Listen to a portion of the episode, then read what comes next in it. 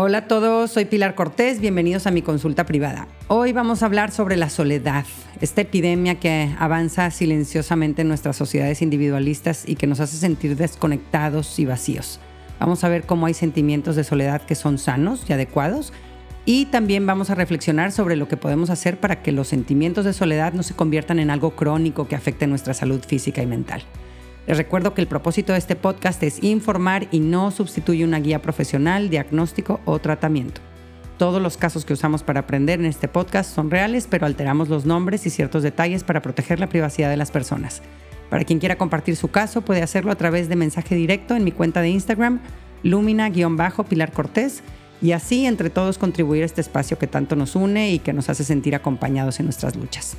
Hoy vamos a escuchar lo que nos cuenta Graciela. Dice, me separé hace un año y firmamos el divorcio hace seis meses. Tengo dos hijas de 5 y 7 años y la verdad la estoy pasando súper mal.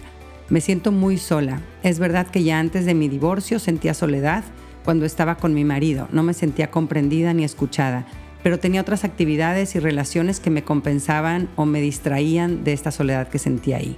En este último año que tuve tantos problemas en mi matrimonio, Siento que me aislé socialmente, tal vez al no querer hacer público algo tan delicado y que no sabía cómo iba a terminar.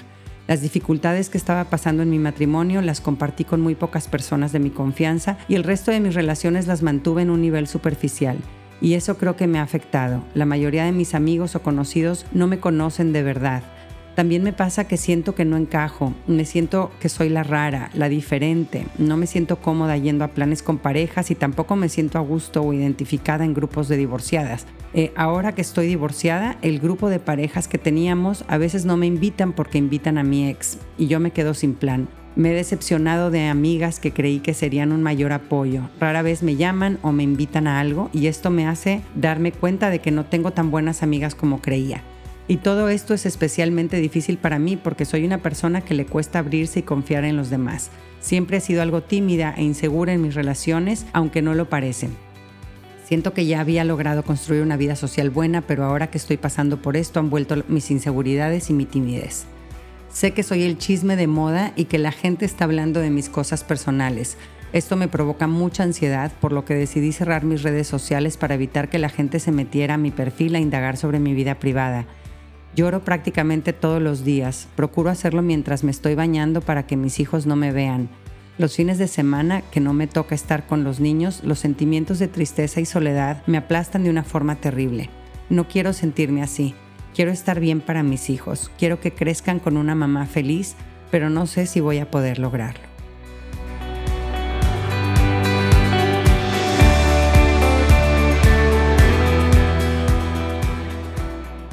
Muchas gracias, Graciela, de todo corazón, por atreverte a enseñarnos tu dolor. Estás pasando por una situación muy, muy difícil y llena de sentimientos negativos y entiendo que te den miedo que estos sentimientos de soledad y de tristeza hayan llegado para quedarse, pero no tiene por qué ser así. Y para comprender mejor tu situación y cómo manejarla, vamos a adentrarnos en el tema de la soledad, en ese sentimiento de pérdida o carencia de compañía que experimentamos cuando no podemos satisfacer nuestras necesidades de intimidad con los demás.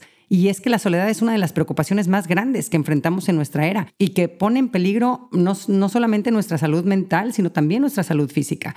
Eh, pero el riesgo de la soledad eh, no es algo tan popular ni que recibe ni la mitad de la atención que reciben otros factores menos peligrosos como la obesidad o la contaminación. En el 2010 se publicó un estudio conducido por Julian Holt Lundstedt en el que comprobó que la soledad es tan mala para la salud como fumar 15 cigarrillos al día y más nociva que la obesidad. Ya existe muchísima evidencia muy sólida de que tener pobres conexiones sociales aumenta nuestro riesgo de mortalidad por un 26%. Les voy a incluir las referencias de estos estudios en el texto de introducción a este episodio para no marearlos por aquí con nombres raros ni saturarlos de fechas. Así que solo les voy a mencionar las conclusiones de estos estudios, que son las siguientes. La soledad y vivir en aislamiento está asociado con un riesgo creciente de desarrollar enfermedades coronarias del corazón e infarto, depresión arterial alta. Está asociado con permanecer físicamente inactivos, fumar y tener peor calidad de sueño. También estos estudios nos revelan que la soledad y el aislamiento ponen al individuo en un mayor riesgo de un deterioro cognitivo y demencia. La soledad está asociada a una autoestima más baja y es un factor de riesgo para la depresión a lo largo del tiempo. Y antes de seguir, quisiera hacer una distinción entre aislamiento y soledad. Eh, están asociadas, pero no son lo mismo. El aislamiento se refiere a tener contacto con pocas personas, pasar mucho tiempo sin otras personas a nuestro alrededor. Y esto no es sinónimo de sentir soledad. Es posible que una persona decida estar sola durante horas o días y no sentirse sola. Y también lo contrario, yo puede ser que esté rodeada de gente físicamente, pero sentirme solo. De, de hecho, estar a veces en soledad es algo recomendable y que se reconoce como soledad positiva, positive solitude. Muchos estudios han visto que dedicar un tiempo para estar a solas puede beneficiarnos de muchas maneras. Aislarnos temporalmente, el silencio y la privacidad eh, nos pueden ayudar a recuperar energía, a volvernos más productivos, a desarrollar independencia, a ser más auténticos, a conectarnos con nuestras emociones. Eh, yo tuve la suerte en mi adolescencia de hacer ejercicios espirituales de ocho días en silencio absoluto eh, y, podrá parecer algo imposible, pero para quien los haya hecho, pues saben que es una delicia, ¿no? Es un espacio de reflexión, de creatividad, de libertad, de descanso del ruido exterior y del esfuerzo que implica relacionarnos y estarnos desempeñando hacia afuera, ¿no? La soledad positiva es necesaria para que la persona florezca y no es momento de soledad propiamente, porque en estos momentos nos encontramos con nosotros mismos. Un estudio conducido por Nera Weinstein, publicado en el 2021, observó que los momentos para estar a solas son necesarios para ayudarnos a escuchar nuestro interior, o sea, lo que siento, cómo estoy realmente, lo que me preocupa, lo que deseo, y todo esto nos va ayudando a fomentar un estado de de paz interior. Muchas veces mis sentimientos de soledad vienen de que ni siquiera yo me hago caso, ni siquiera yo me escucho, no me doy importancia, ni siquiera yo me comprendo, ni me trato con compasión. Por eso me siento tan sola, porque la primera que me estoy abandonando soy yo, porque no me doy ese tiempo para aislarme, para encontrarme conmigo misma. Y la verdad de las cosas es que los sentimientos de soledad pues son inevitables y parte natural de la vida. La tristeza, así como otros sentimientos negativos como la culpa, el miedo, el enojo, todos son parte del plato variado de la vida diaria. Lo que no es sano y lo que provoca un deterioro de nuestra salud física y mental es la soledad crónica, ¿no? Es que estos sentimientos negativos predominen o se prolonguen y se conviertan en un estado emocional habitual. Y, obviamente no nos gusta experimentar sentimientos negativos, pero quererlos evitar a toda costa o reprimirlos, pues tampoco es posible ni sano. Eh, muchos hemos crecido con la idea equivocada de que los sentimientos negativos están mal o quieren decir que vamos mal, y no necesariamente es así. Hay veces que toca sentir soledad y está bien. Es normal que te sientas solo cuando has acabado una relación, cuando te has mudado a otro país o cuando acabas de comenzar un nuevo trabajo. A esto lo llamamos soledad, transitoria, ¿no? A un sentimiento adecuado ante algún acontecimiento, es de naturaleza temporal y sus causas están en el ambiente. Eh, un señor me decía en consulta hace tiempo que mm, se acababa de casar hace unos meses y que se sentía muy solo y este es un ejemplo perfecto de una soledad transitoria. Dejamos el ambiente en el que nos sentíamos conectados, arropados, en su casa, con sus papás, para empezar una vida nueva al lado de su pareja. Eh, eh, es inevitable y necesario sentirnos solos para movernos de un lugar a otro, para tomar las decisiones que nos llevan a crecer, para madurar el adolescente, por ejemplo, tiene que sentir soledad en su transición de alejarse de sus papás para convertirse en su propia persona. Y, por eso hay que decirles a nuestros adolescentes que no tengan miedo de sentir soledad a veces. Es, parte de su proceso de, autonomía y de diferenciación que están viviendo. Eh, yo, por ejemplo, para tener esta experiencia ahora de vivir en un país diferente al mío, pues tuve que sentir soledad, eh, no tener a mi gente cerca, estar en un lugar donde pues no eres nadie, nadie te conoce. Y, tú, Graciela, es normal y adecuado que sientas soledad porque has acabado una relación, estás soltando unas cosas, pero todavía no puedes gozar de todo lo bueno que va a traer tu nueva vida porque apenas la estás construyendo.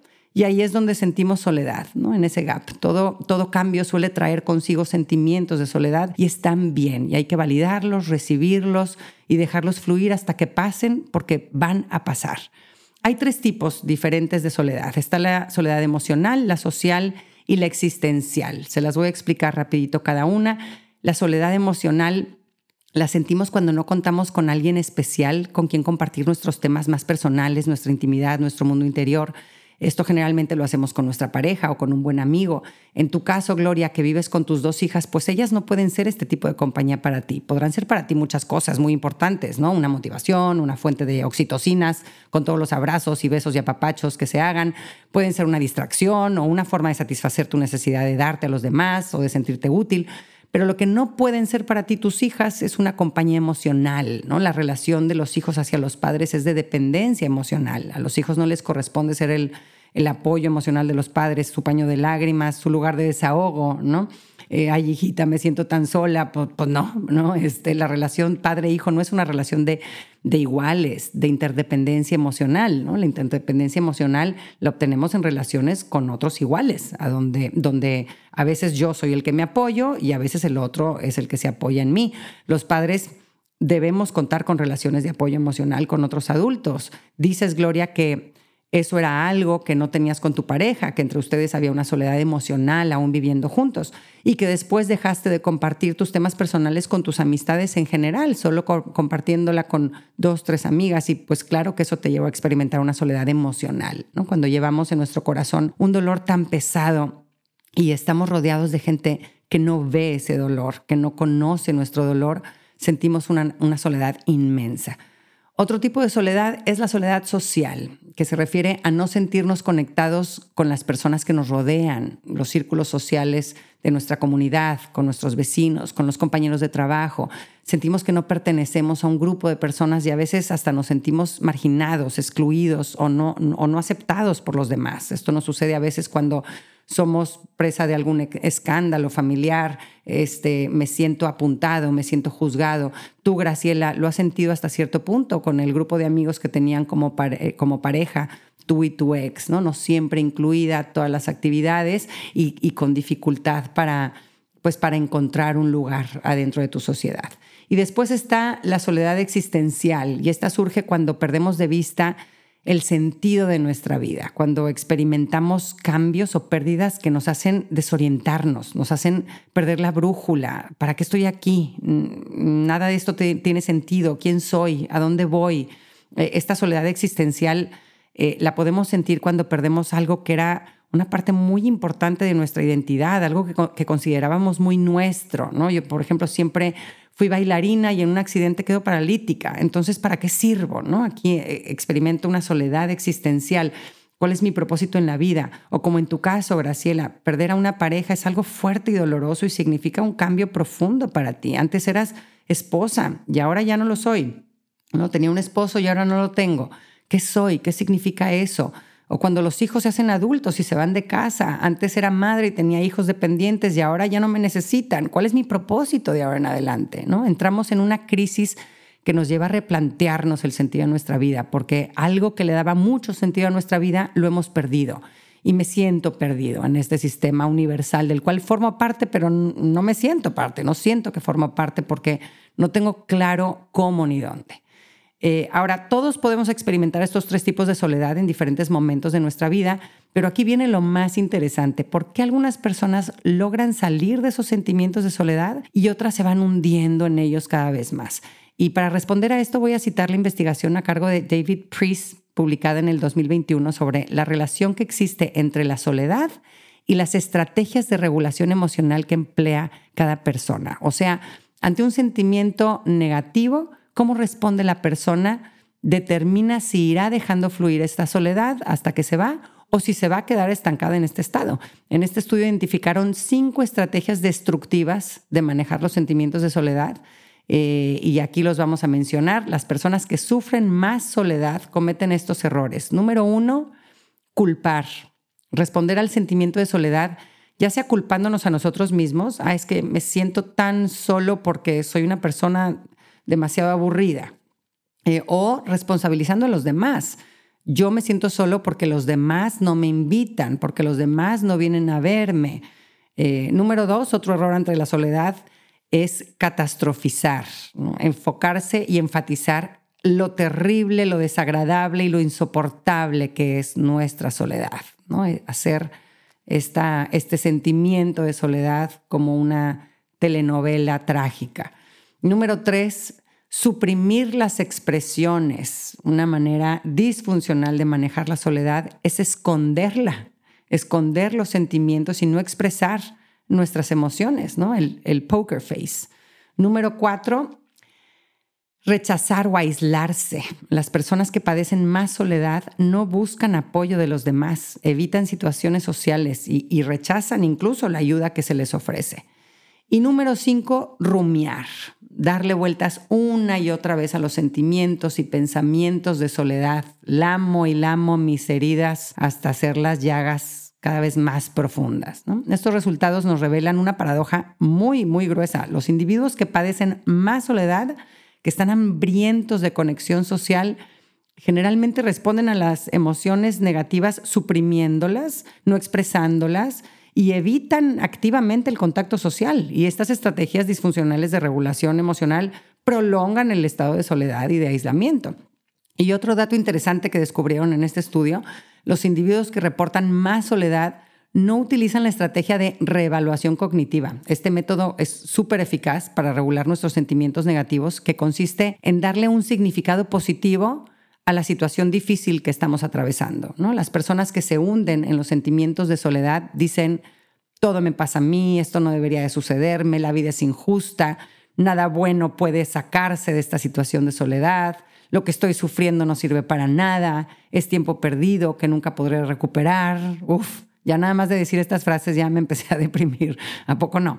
Eh, la reevaluación cognitiva nos hace darle la vuelta a estos pensamientos oscuros, a esta perspectiva fatalista y busca darle un sentido al sufrimiento. Dice, esta situación viene a enseñarme algo.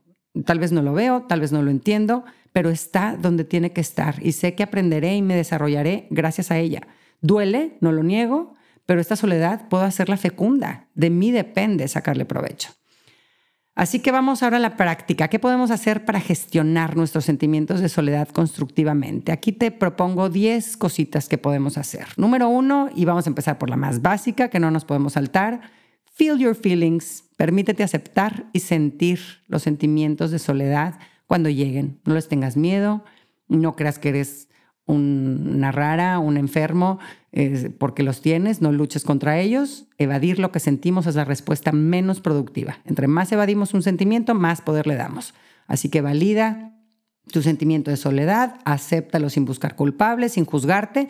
Se trata de reconocer con paz que ahí está y nada más. Número dos, no busques cualquier tipo de compañía. Por más solo que te sientas, por favor, resérvate tu derecho de admisión. Hay que tomar en cuenta que cuando nos sentimos tan solos, estamos particularmente vulnerables y, podemos sentirnos tentados a abrazarnos de cualquier cochinada que se nos pase por enfrente y nos diga dos, tres cosas bonitas. Eh, no todas las compañías son buenas. Nuestro fin último no es sentirnos acompañados a como de lugar, a costa de lo que sea nuestro fin último es construir una vida con propósito y con gozo, y a veces hay que evitar ciertas compañías para lograrlo. Número tres, no dejes que tus sentimientos de soledad te cieguen ante lo que sucede en el mundo interior de tus amigos. No caigas en la trampa de pensar que tu sufrimiento debería de ser prioridad para los que te rodean. Eh, cada persona está peleando sus batallas, eh, algunas en forma muy silenciosa y discreta. Eh, cuando estamos pasando por un momento doloroso, es muy importante que nos esforcemos por no perder de vista las necesidades de los demás. Eh, volvernos egocéntricos en el dolor es una respuesta muy primitiva de supervivencia que al final termina por asfixiarnos. Y por el contrario, el darnos el tiempo de interesarnos por cómo están los demás, por apoyar a otros, incluso en nuestros momentos de dolor, nos da bocanadas de aire fresco, nos hace sentir útiles, nos hace sentir que somos una comunidad. Así que cuida que en tus relaciones sí recibas apoyo pero que también lo ofrezcas, que no gire toda la relación en torno a ti y en cómo estás tú. Número cuatro, acepta en la medida de lo posible las invitaciones sanas que te hagan. A veces para protegernos del rechazo es común que nos defendamos rechazando o aislándonos. Eh, identifica si te estás boicoteando solito tus encuentros sociales o si te estás metiendo cada vez más adentro en tu cueva. Eh, Jacqueline Olds, coautora del libro Overcoming Loneliness in Everyday Life, Superando la Soledad en el Día a Día, Dice, te sientes solo, hasta vacío y quieres conectar con otros, pero tus sentimientos de soledad lo hacen más difícil. La soledad nos dificulta socializar, nos desmotiva y nos vuelve inseguros precisamente ante las situaciones que necesitamos para salir de la soledad. Así que hay que echarle ganitas para no instalarnos en nuestra cueva. Eh, oye, que gente que es buena compañía, que te invita a cenar o a una conferencia o a caminar en la mañana, aunque te dé flojera, aunque la conferencia sea de un tema que no te interesa mucho, si puedes, tú di que sí, sal de tu casa, no te aísles demasiado. Eh, bien dijimos que aislamiento no es sinónimo de soledad, pero también es verdad que pasar demasiado tiempo a solas sin interactuar con otras personas sí puede a la larga conducirnos a sentir mucha soledad. Número cinco, sé buena compañía. Es común que cuando estamos atravesando un momento de soledad veamos las cosas muy negras y nuestros pensamientos y conversaciones se vuelvan pues, pues negros, ¿no? Eh, y esto alimenta el círculo vicioso de la soledad.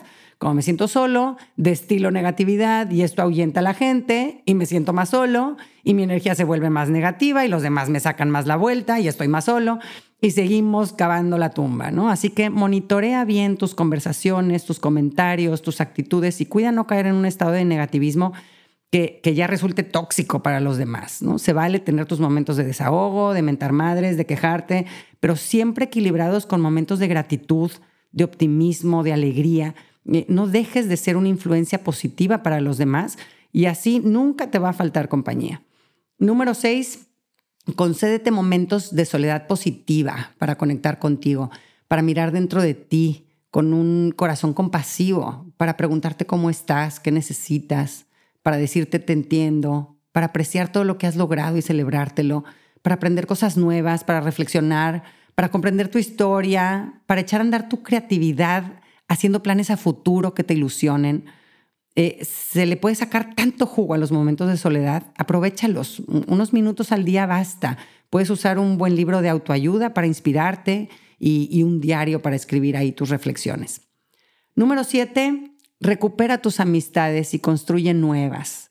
Se necesita tiempo y disciplina para mantener amistades y es normal que las relaciones pasen por caminos pedregosos. Toma un papel activo y busca gente con la que te sientas mirado, escuchado y comprendido.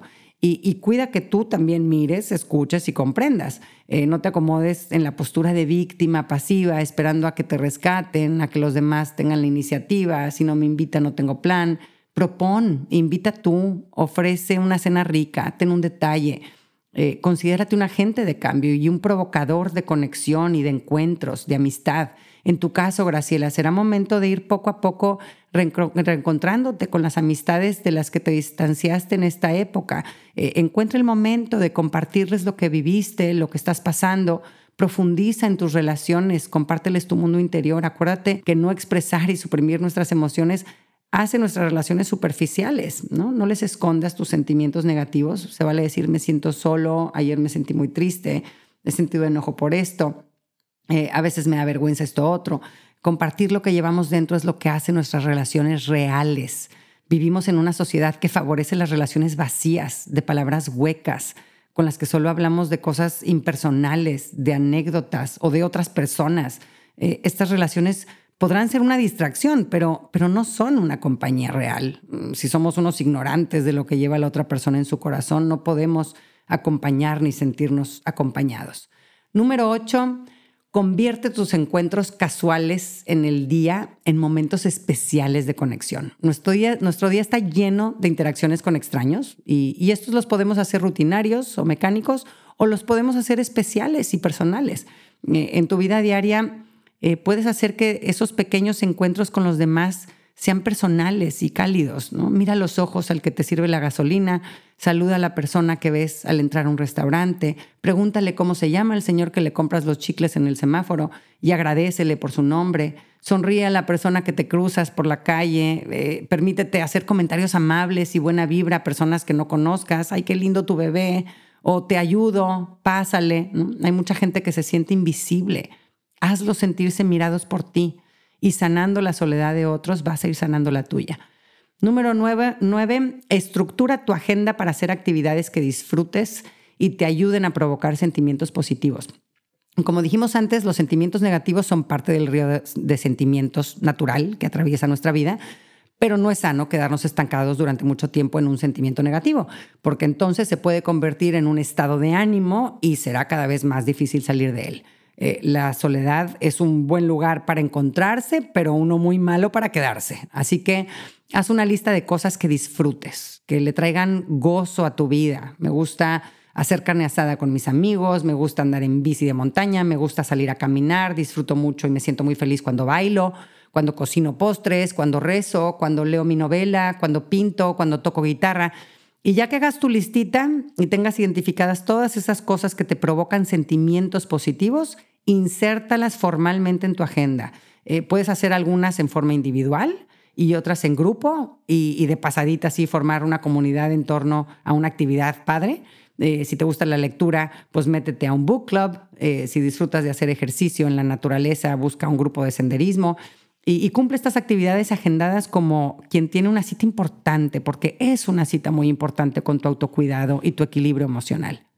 Y número 10, ayuda a tu comunidad. Asume alguna responsabilidad, aunque sea chiquitita, que te haga darte cuenta de que formas parte de un sistema y que tus buenas obras tienen un efecto en las demás piezas. Un estudio de la Cruz Roja Británica del 2019 vio que sentir que pertenecemos a nuestra comunidad es un antídoto súper eficaz contra la soledad. Involucrarnos en actividades comunitarias ayuda a las personas a sentirse menos solas, valoradas, incluidas, seguras y capaces.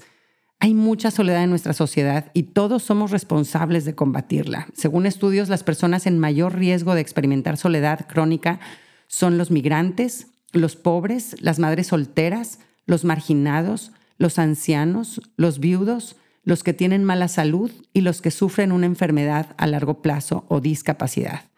Pon tus talentos al servicio de los demás y hazte el tiempo para comprometerte con una actividad específica que te permite experimentar que eres un agente de cambio en tu sociedad. Gracias por escucharme, te deseo una vida con las soledades y las compañías adecuadas y que tanto los sentimientos de soledad como los de conexión sean un camino para seguir construyendo una vida llena de sentido. Este episodio es el último de este año. Voy a hacer una pausa de tres semanitas para disfrutar en vez de sobrevivir mis celebraciones familiares. Y nos vemos otra vez por aquí a mediados de enero con más episodios para seguir acompañándonos y aprendiendo juntos. Un abrazo con mucho cariño.